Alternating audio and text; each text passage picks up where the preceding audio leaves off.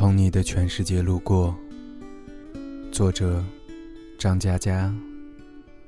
播讲：雪雁。第二页。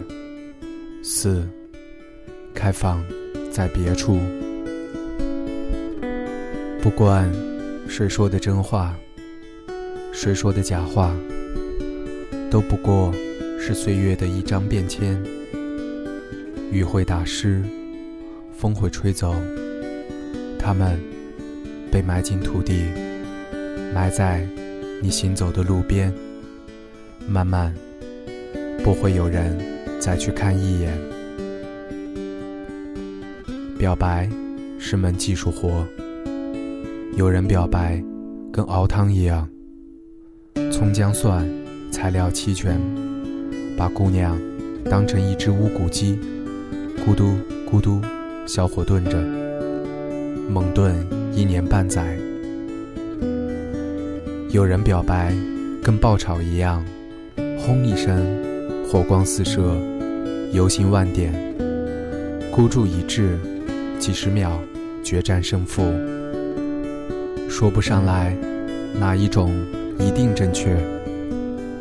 熬汤的，可能熬着熬着，永远出不了锅。汤都熬干了，爆炒的可能油温过高，炸的自己满脸麻子，痛不欲生。表白这门技术，属于一把钥匙开一把锁。这像我们高中常做的连线题，你最好别连错，在喜欢豪迈的女生面前装鹌鹑。在心思玲珑的女生面前耍计谋，在自命清高的女生面前充大款，在混系豪门的女生面前演文青，在缺乏父爱的女生面前卖童真，注定都是成功率不高的。我的大学室友大饼看中了对面女宿舍的黄英。这姑娘平时不声不响，逢课必上。周末带着小水瓶去图书馆看书，日升看到日落。大饼观察几天，决定动手。我整个晚上都在劝说他，意思谋定而后动。那姑娘长相清秀，至今没男朋友，背后一定有隐情。咱们。要不策划个长远规划什么的。第二天，我去陪人喝酒，回宿舍已经熄灯，发现几个哥们儿都不在。找了隔壁弟兄问，说他们在宿舍楼顶。我莫名觉得有些不妙，隐隐也很期待，赶紧爬到楼顶。几个赤膊的汉子，以大饼为首。打着手电筒，照射对面黄英的宿舍窗户，还没等震惊的我喘口气，他们大声唱起了山歌。哎，这里的山路十八弯，那里的黄莺真好看。哎，一个天生黄妹妹就要跟大饼有一腿。哎，大饼哥哥是穷鬼，跟那黄莺最般配。我一口血。喷出来，这种表白不太好打比方，就像厨房有人在炖汤，有人在爆炒，突然有个傻叉冲进来，抢了个生蹄子，抱着就啃。这次的失败，在大饼浩瀚的历史中，只能算沧海一粟。他很快转移目标，一段时间没关注他，居然真的有了女朋友。个子小巧，名叫许多。许多对他百依百顺，贤惠优良，让弟兄们跌破眼镜，非常羡慕。大饼得意地说：“这是黄英的室友，你说巧不巧？”后来出了桩奇怪的事情，学校传言黄英欠了别人一大笔钱，宿舍里众说纷纭。比较权威的讲法是，黄英家境不好，受了高中同学的蛊惑，加入传销组织，当了下线。传销的产品是螺旋藻，绿色健康药丸。黄英给上线交了整学期的生活费，买了一堆。问题在于他必须发展下线，不然无法回收。但他的口才不好，不具备煽动性，忙活半个月，一无所获。情急之下，黄英跟班上女生赌咒发誓，说你们交钱给我，一定会盈利。最后，他直接打欠条，假设其他女生收不回成本，就当是他借的钱，由他来偿还。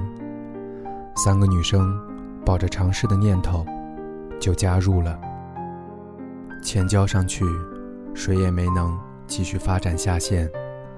很快，人心惶惶，大家忍不住拿着欠条找黄英算账。这事闹大了，全校区皆有耳闻。黄英哭了好几个通宵，请假回老家问父母要钱。让我惊奇的是。跟着，大饼也不见了。他的女朋友许多，接二连三打电话到宿舍，找不着人。大家不知如何解释，躲着不见他。最后，将我推出来了。在食堂，电视机放着《灌篮高手》，许多在对面一片沉默。打的几道菜。由热变冷，我一直絮絮叨叨，不会有事的。许多低着头说：“大饼喜欢的还是黄莺吧？我听说他去筹钱给黄莺。”我脑子嗡一声，虽然跟自己没关系，却有一种想死的感觉。许多站起来。给我一个信封，说：“这里有两千块，你帮我交给大饼，他不用还我，也不用再找我。”他走的时候问我：“大饼是你兄弟，你说他有没有真的喜欢过我？”我说：“可能吧，我不敢看他，所以也不知道他哭了没有。”后来，大饼没有和黄英在一起。他消失了一个星期，变了模样，隔三差五酗酒，醉醺醺回到宿舍，不再玩表白这个游戏。青春总是这样，每处随便碰触一下，就是痛处。他没找女朋友，许多。同样没来找他，晃过大三，晃过实习，晃过毕业论文，我们各奔东西。二零零五年，我经历短暂的北漂，重回南京。大饼是杭州一家公关公司的总经理，他出差到南京，托我去一家富丽堂皇的酒店吃饭，说。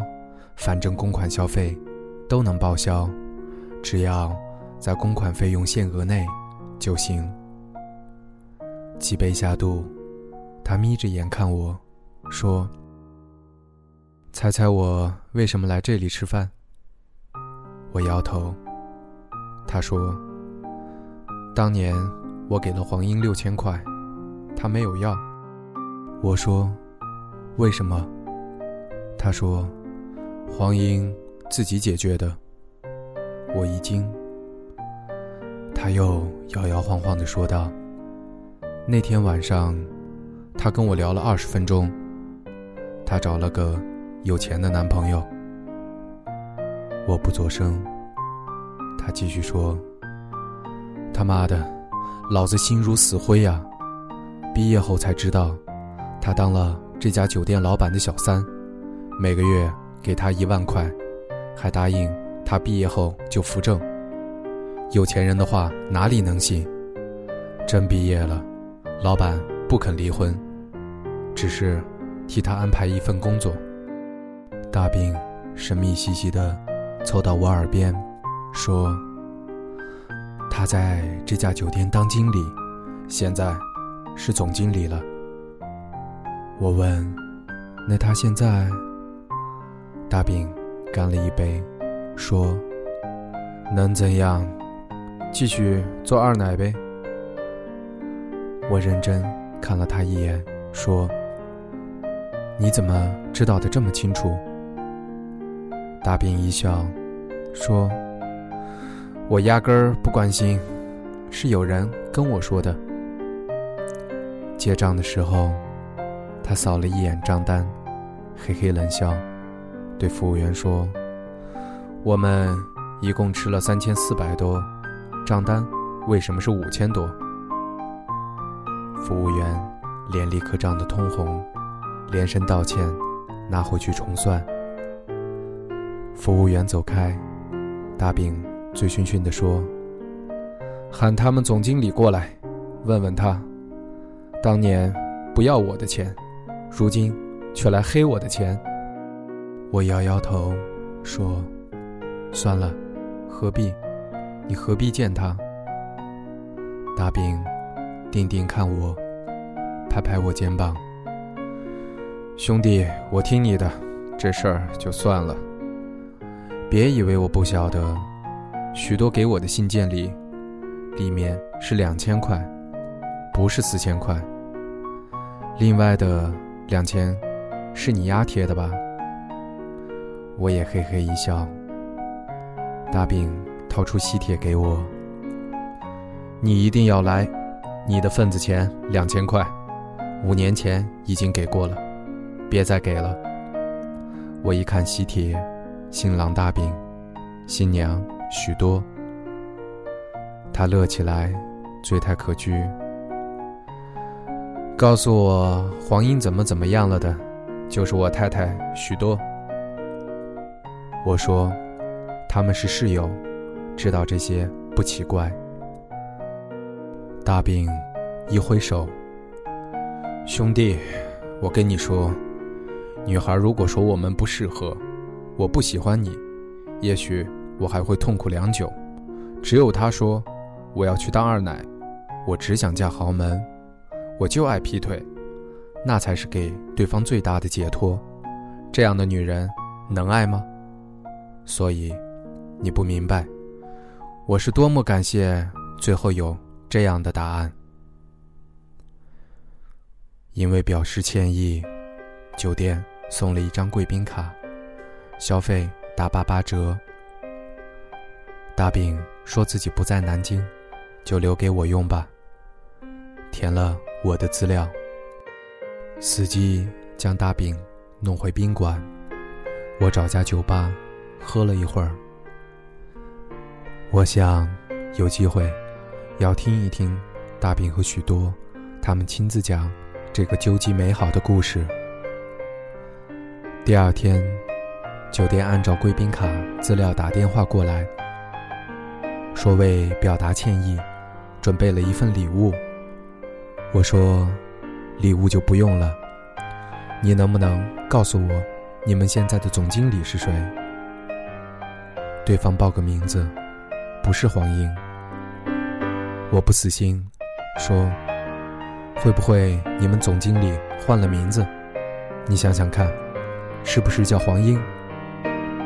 对方笑着说：“我们总经理是个男人，已经做了三年多，就算换过名字，以前也不会叫这么女性化的。”两月后，暴雨，奔赴杭州参加大饼的婚礼，差点儿。被淋成落汤鸡。我看到了许多，依旧小巧乖顺。在叙旧的时候，许多偷偷和我说：“你们去了黄英的酒店。”我点点头。许多看着我，眼神有些伤感，说：“毕业那天，大家喝了好多酒，我哭得稀里哗啦。”黄英问我：“为什么不同大饼在一起？我说，他喜欢的是你。他说，他现在怎么样？我说，跟我一样，一塌糊涂吧。黄英抱着我，然后我们又喝了好多。他说，许多你要好好的。我说，一定会的。他抱着我一直哭，眼泪把我肩膀都打湿了。他一边哭，一边告诉了我这些事情，给酒店老板做二奶的事情。许多沉默了一下，说：“其实到现在，我依旧挺不能接受的。他为什么要选择这么生活？”我的脑海里恍惚浮现这么一个场景：柔弱。干净的女孩子，在学校广场的台阶上，满身冷冰冰的夜色，倔强的和男孩子说：“不要你的钱，我有男朋友。”然后，他开放在别处，在这处，人们簇拥着大饼，把他推进许多，两人拥抱在一起，笑得如此幸福。不管谁说的真话，谁说的假话，都不过是一张岁月的便笺。雨会打湿，风会吹走，它们被埋进土地，埋在你行走的路边。慢慢，不会有人再去看一眼。我们走在单行道上，所以大概都会错过吧。季节，走在单行道上，所以，就算你停下脚步等待，为你开出的花，也不是原来那一朵了。偶尔惋惜，然而不必叹息。雨过天晴，终要好天气。世间与我千万种满心欢喜，沿途逐枝怒放。全部遗漏了都不要紧，得你一直配我胸襟就好。